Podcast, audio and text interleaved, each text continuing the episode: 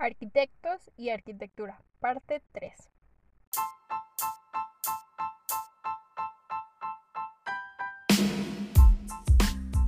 Hey, hola, mi nombre es Karen y este será un espacio donde conocerás todo sobre la vida de un estudiante de arquitectura, desde la experiencia cero del proceso de ser arquitecto. Un espacio para estudiar y escuchar lo que muchos viven durante su carrera, pero no lo dicen. Vamos a aprender y llevar un espacio relajante para esos días de estrés. Así que, planos a la obra. Esto es arquitectura desde cero. Hola, hola, ¿cómo están el día de hoy, chicos? El día de hoy vamos a tener un podcast de los que les gusta escuchar, porque ya llevamos dos podcasts de arquitectos y arquitectura. Entonces, el día de hoy vamos a hablar de Toyo Ito y Kengo Kuma. Estos dos arquitectos son japoneses, pero con una arquitectura totalmente diferente. Bueno, es lo que yo he observado en sus obras. Entonces, pues vamos a dejar la misma dinámica en Instagram. Vamos, voy a poner ahí eh, los autores o el autor, en este caso um, y sus obras mencionadas y algunas otras como famosas y otro post con eh, obras de Kengo donde ustedes igual van a poder votar y van a poder describirme o decirme qué obra y qué arquitecto les gusta más, ¿no? Qué concepto arquitectónico, pero al final vamos a mencionar más a fondo y vamos a dejar como claro de qué lado va quién y, y pues nada, así que vamos a comenzar chicos. Bueno, antes para serles sincera, sí, me gusta hacer este tipo de podcast y los extrañaba. Entonces, pues, vamos a platicar de Toyo Ito.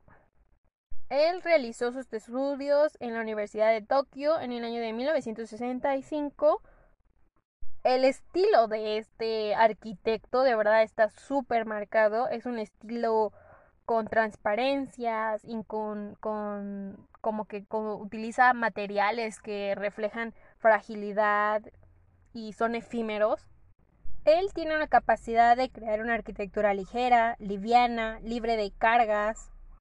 Al principio de su carrera realizó la Torre de Vientos de Yokohama, Japón, en 1986.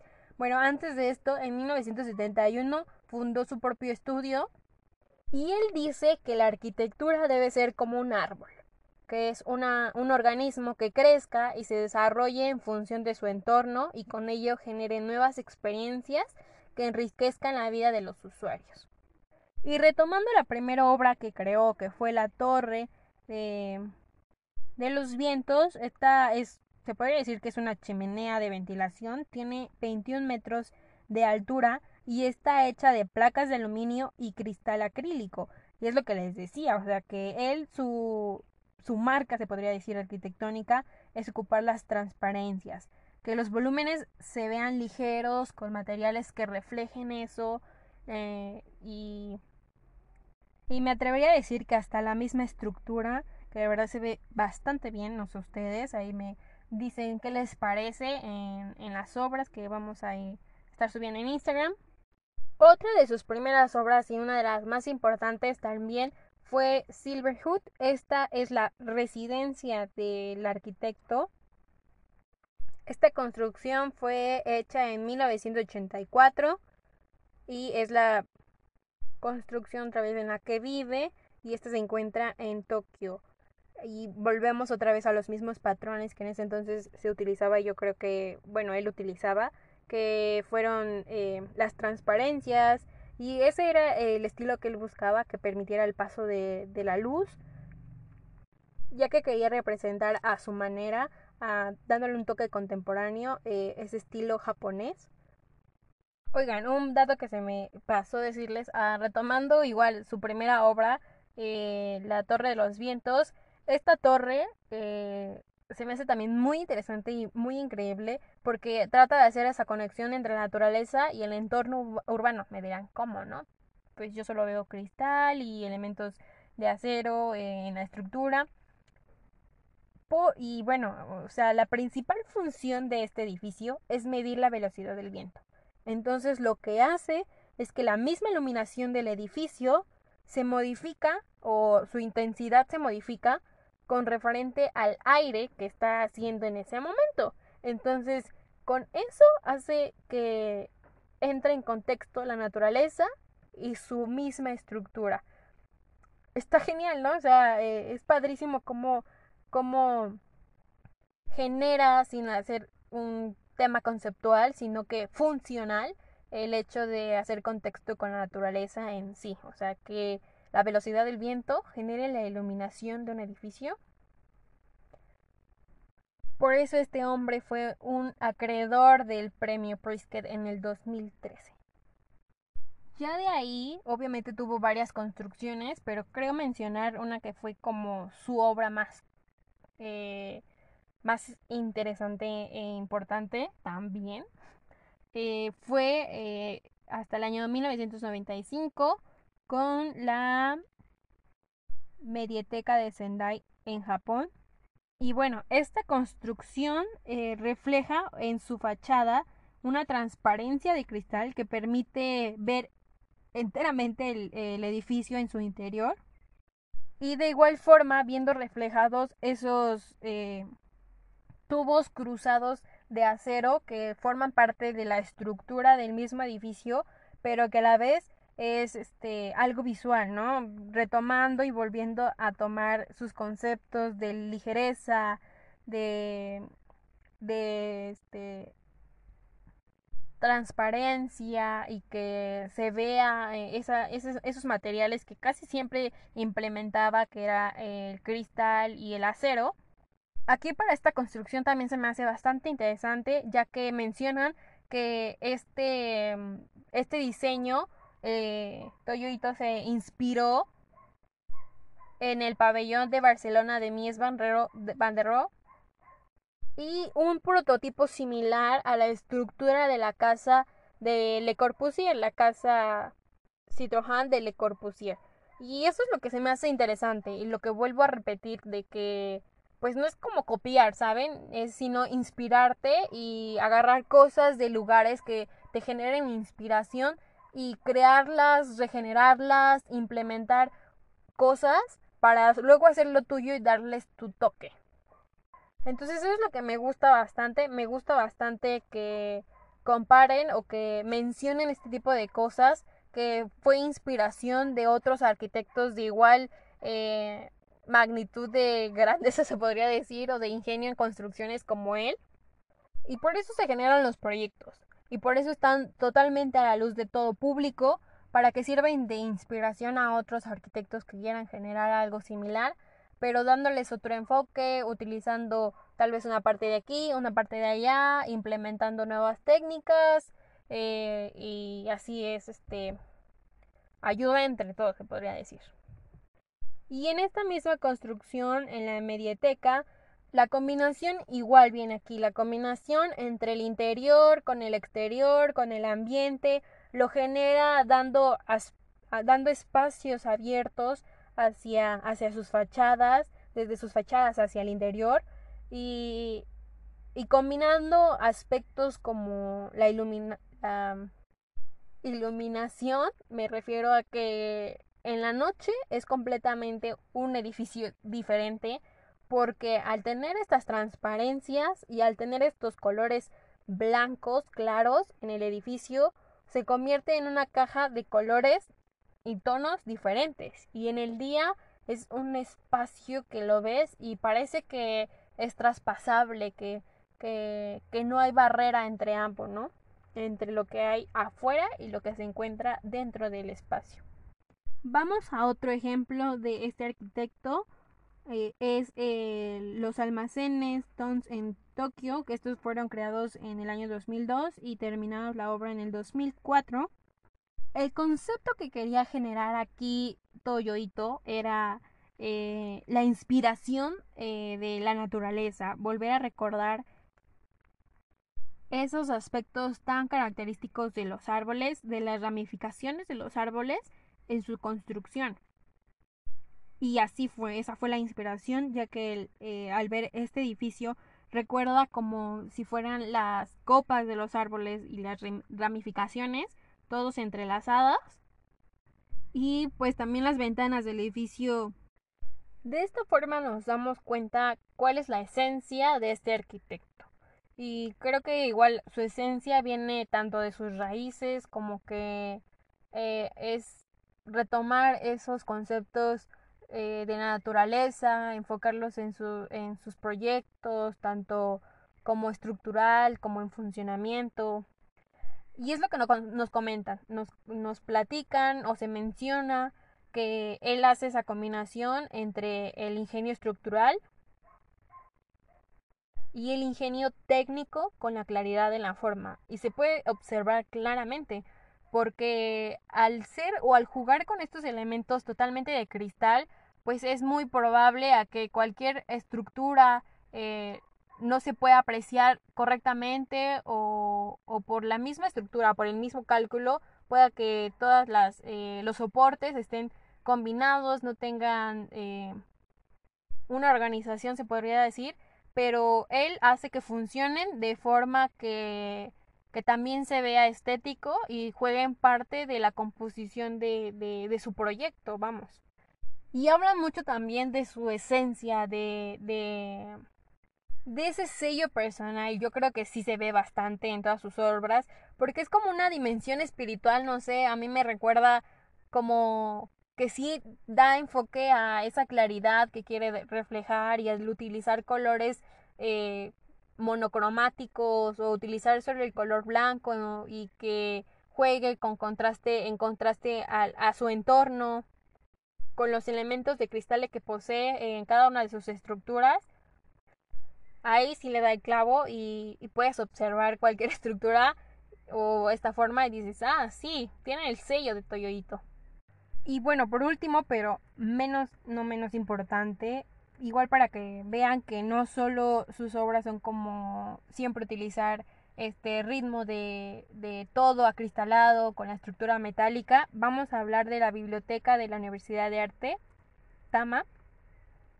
Esta eh, está creada o en la ubicación está en Japón y él describe este lugar como un lugar donde pueden ir a descubrir un nuevo mundo, a interactuar con los libros, con la tecnología, con el espacio e incluso imaginarte que estás caminando sobre un bosque que atravesando arcos, atravesando eh, formas, niveles, porque esta construcción está compuesta por, eh, por arcos de medio punto Igual me atrevo a decir que le gusta esta forma o este sentido de módulos de repetición porque los podemos observar en, en muchas de sus obras. Y esta es una de ellas, ¿no? Donde ves la planta baja, hay arcos. Ves la planta alta, hay arcos.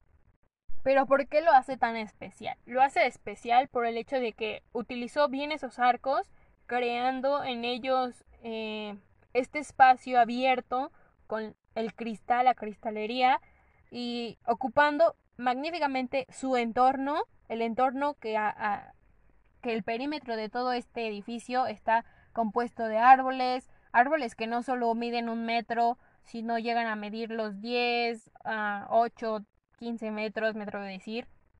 Y eso hace aún más que el edificio en sí cuente una historia, que al estar ahí también cuentes una historia y ocupa ese concepto, ¿no? Que es el, es una biblioteca. Entonces en las bibliotecas encuentras muchos, muchos, muchas historias y yo creo que eso es lo que quiso representar, que no solo fuera un espacio que cerrado, donde solo pusieras eh, ventanas arbitrariamente colocadas para dar el punto de solo dar iluminación, sino que él jugó con ellas para que fuera un espacio como si estuvieras en, un, en otra dimensión, como acomodarte, sentarte, ver el, ver, el ambiente y no simplemente para hacer un, ah, un espacio de distracción, ¿no? Y un poco investigando más la descripción del, eh, de la biblioteca y demás, también juega eh, un punto importante los desniveles que tiene el terreno, entonces de igual manera eh, quiso jugar con eso con darle una representativa o un énfasis mayor a esos desniveles y que esos mismos arcos pues fueran incrementando, ¿no? O disminuyendo dependiendo a, al desnivel que se tenía en cada, en cada parte que avanzabas. Y de esa forma, pues que a los lados que vieras donde estuviera el acristalamiento de los arcos, pues también ese desnivel fuera disminuyendo y los árboles fueran creciendo o disminuyendo, el, paisaje fuera cambiando y fuera un trayecto interesante y, y que influenciara tu creatividad y al diseño. Así que termino con esta obra. Hay muchísimas más. Si les interesa saber más de este arquitecto, hay bastantes páginas donde pueden buscarlo. Vean también videos, recorridos, videos de, de recorridos de estas mismas obras y ver con sus propios ojos. O sea, no va a ser lo mismo, pero darse una idea de lo, del concepto que quiso generar y se puede claramente observar ese, esa esencia que quería perpetuar en cada una de las construcciones. Y bueno, para mí este arquitecto me fascina mucho, me gusta bastante lo que genera y cómo quiere interactuar con la misma naturaleza, cómo hace juego con el, con el ambiente que tiene y cómo le da poder a ambas situaciones, ¿no? Bueno, pero no pierdan la expectativa. Ah, todavía viene otro arquitecto. Igual si este no les llamó tanto la atención o no les gustaron sus obras, puede que el otro arquitecto sí. O puede que no. Pero descuiden, hay muchos, muchos más arquitectos. Y poco a poco iremos hablando de ellos. Bueno, del siguiente arquitecto del que vamos a hablar es Ken Kuma. Él estudió arquitectura en la Universidad de Tokio, igual que Toyo Ito y en la década de los 80 se dio la oportunidad eh, de trabajar como investigador en la Universidad de Columbia en Nueva York. En el año de 1983, él decidió abrir su estudio en Tokio con el nombre de Spatial Design. Pero después, años después, en 1991, ya formó su propio estudio de arquitectos llamado Kengokuma and Associates. Y fue ese mismo año que empezó con sus creaciones un poquito ya más grandes, se podría decir. Antes creaba pues casas habitación de su misma localidad y, demás. Entonces este proyecto que surgió eh, cuando em-, empezó a crear su estudio fue eh, el primero que tiene y fue el de la fábrica de coches Mazda, es el edificio multifuncional M2 en Tokio. Si la pueden observar, es un poco, ah, yo diría, combinaciones de varias de las estilos arquitectónicos. Y sí, en efecto.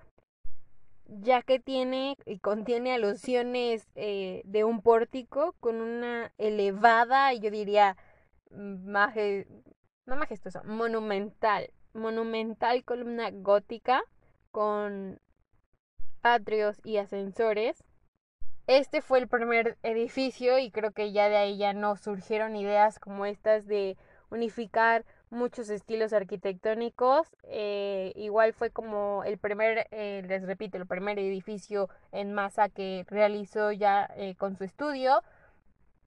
Y al leer un poco de su historia, este cambio y ver diferentes sociedades, porque, o sea, él menciona y en su biografía mencionan que él nació en una pues en una familia humilde. Entonces su casa también era de las tradicionales en Japón.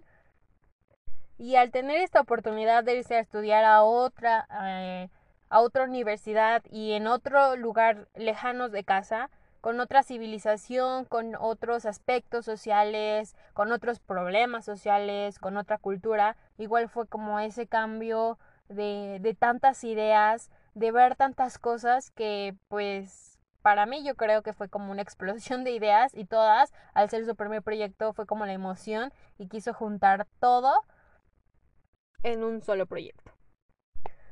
Luego empezó a crear eh, el Teatro Non. Este estaba o está situado en, un terreno en medio de un bosque en, en Japón.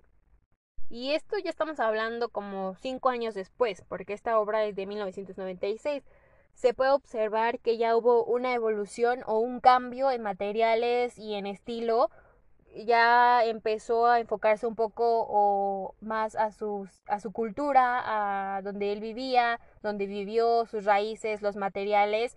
Y de igual forma, leyendo un poco de su biografía, eso es lo que mencionan, que al mudarse otra vez a Japón y caminar otra vez por, su, por sus calles, convivir con su sociedad, estar en su casa otra vez, eh, empezó a surgir esas ideas que venían trayendo desde la universidad, que de igual que Toyoito, pues era eh, enfocarse o eh, enfocar o su punto principal fuese la naturaleza, materiales de, de la misma naturaleza, que evocaran eso, que evocaran ambos contextos en uno solo. Fue así como el restaurante Riverfield en, en Japón se también viene trayendo esas mismas ideas porque se observa que tiene capas de rejas de madera en toda la fachada, pero hace un movimiento con las diferentes anchuras y grosores de, de estas rejillas de madera y está jugando con un mismo color en ese, en ese entorno, con un mismo material y siendo un poco más más sencillo se podría decir en la forma a comparación, claro, del M2 en Tokio, el de el edificio de coches, el de fábricas de coches. Como vengo diciéndoles, pues Kengo Kuma, él igual se evoca ya después de, de pues lo que pasó de tener la oportunidad de, de irse de su localidad, ya después evoca a utilizar la mezcla de materiales de bambú, cristal, piedra, plástico e incluso hasta metal.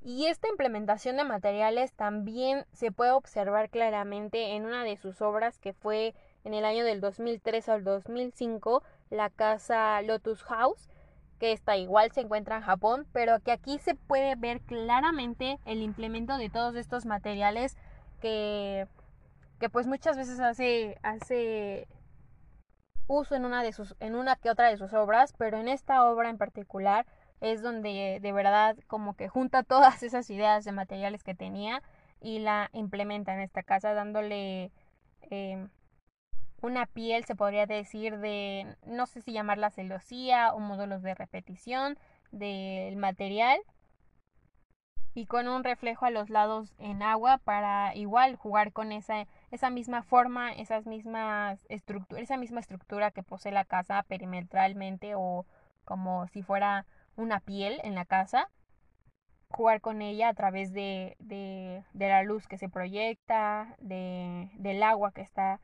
eh, el perimetral de ella.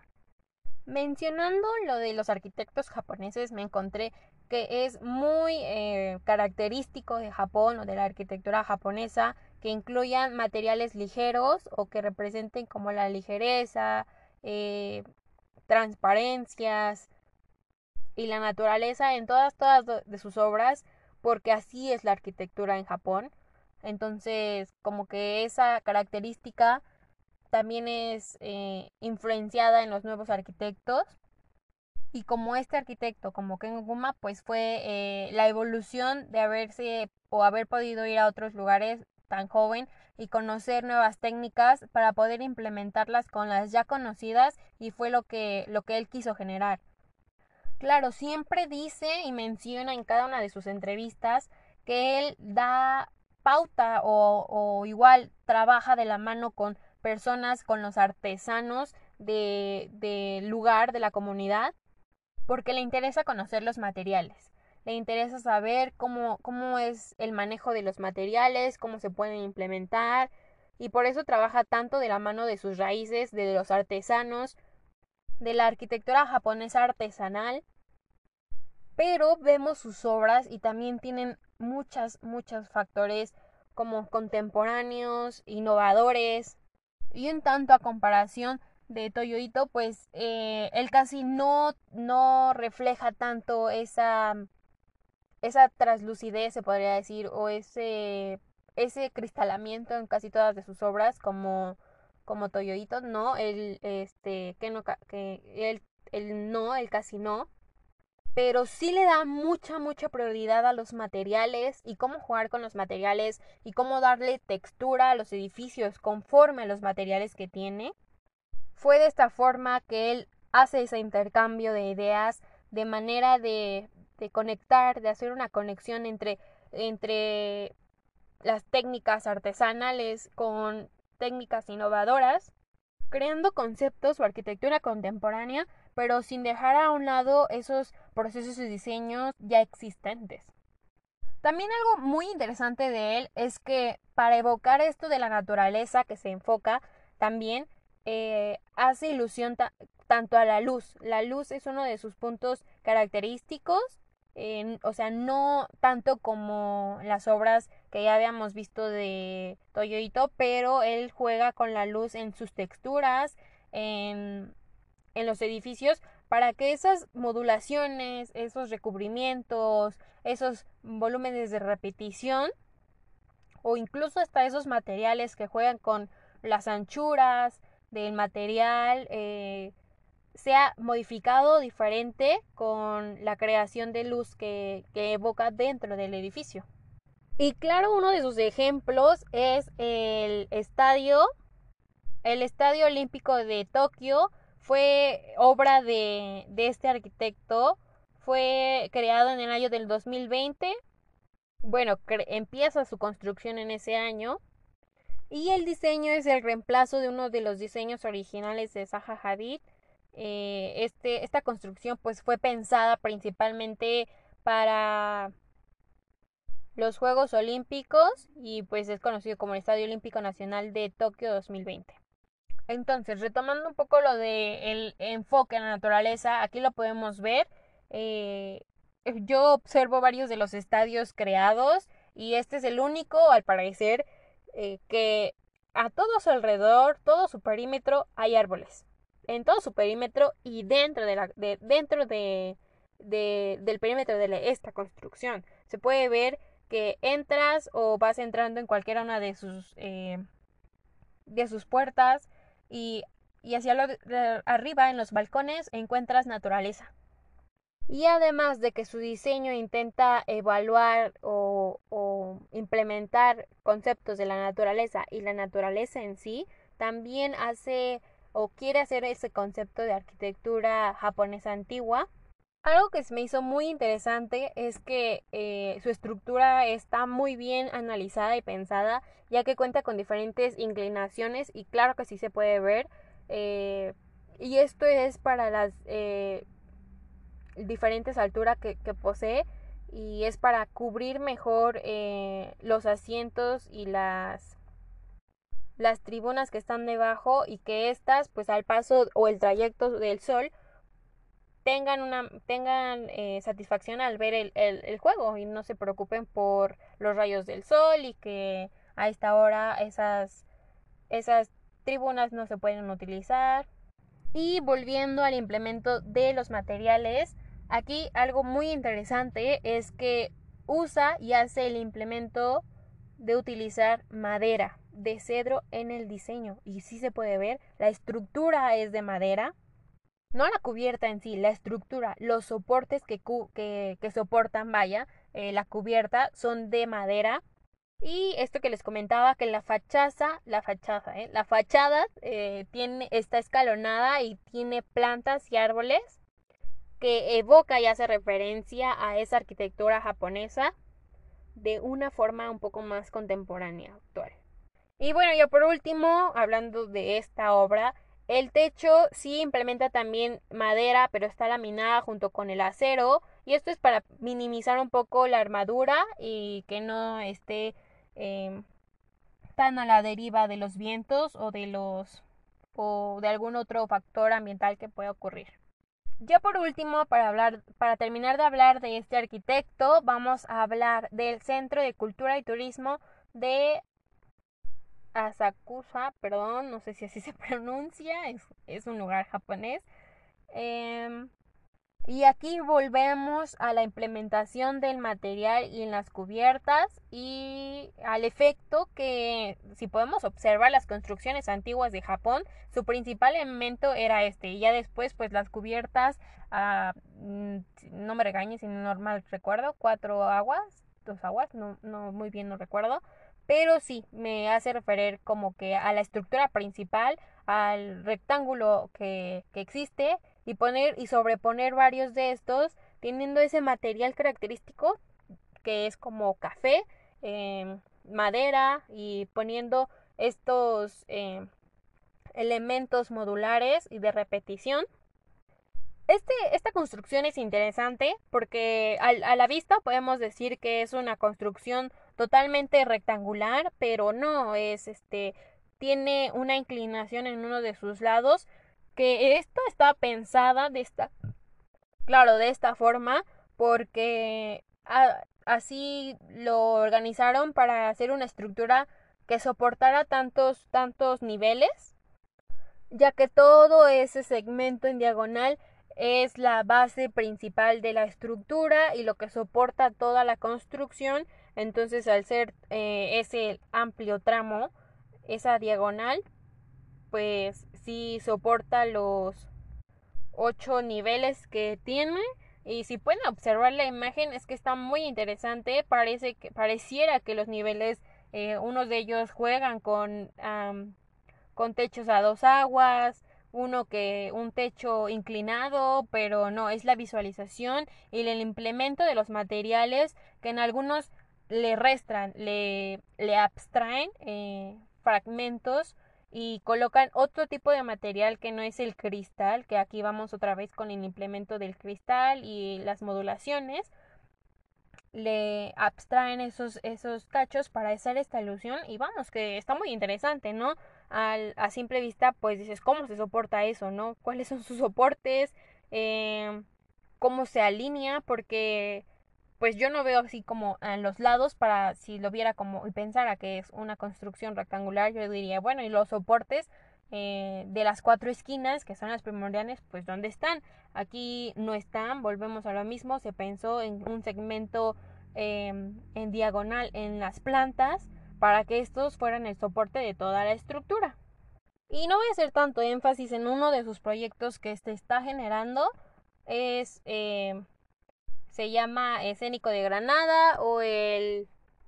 Y eso fue todo chicos. La verdad es que a mí me gustan las dos ideas, eh, los dos conceptos que ambos arquitectos tienen y la verdad es que se me hizo algo padre hablar sobre arquitectos de un mismo de una misma localidad y hasta incluso pues da la coincidencia de que fueron de la misma universidad y de esta forma podemos ver la evolución de los dos arquitectos de ambos arquitectos cómo pues ah, yo creo que influencia mucho todo lo que vives en tu vida para empezar a generar formas arquitectónicas.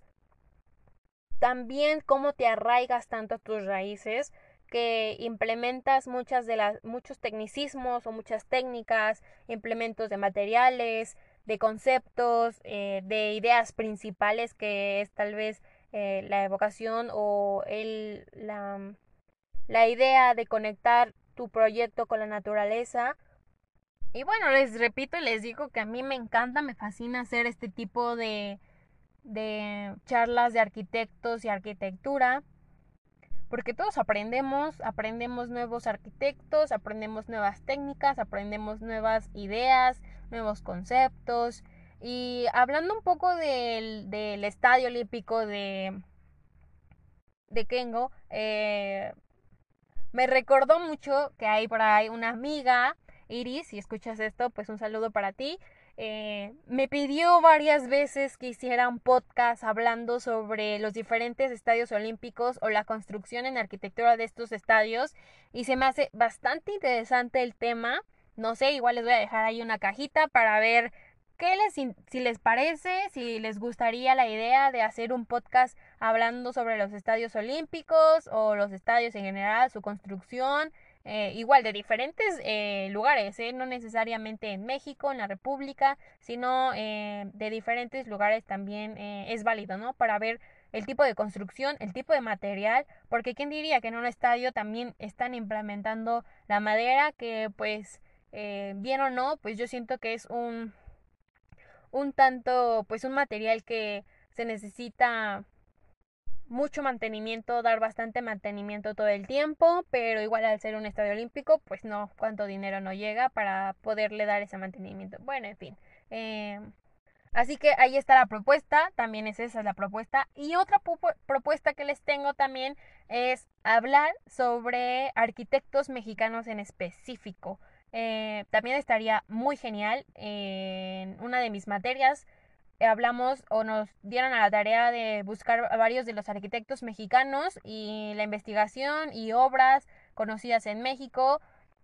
Y a mí se me hizo bien padre porque muchas veces vemos imágenes que dices, ay, eso de seguro está eh, fuera de México, esto no está aquí, está en Estados Unidos, eh, pero no, muchas de las obras que yo pensaba que estaban en otros lados, que no conocían a los arquitectos, que no conocía la obra ni nada, están aquí en México. Y pues está, la neta está bien interesante también. También les voy a dejar ahí una cajita para ver eh, cuál podcast se hace, se arma primero, si el de los estadios o de los arquitectos mexicanos. Pero cualquiera que se arme, se van a hacer. Los dos se van a hacer, claro que sí. Y bueno, ya para no hacer tan largo este podcast, me despido. Yo soy Karen. Fue un gusto estar aquí un día más con ustedes, escuchándome y aprendiendo un poco más de arquitectura. Así que esto es arquitectura desde cero. Nos escuchamos en la próxima. Chao.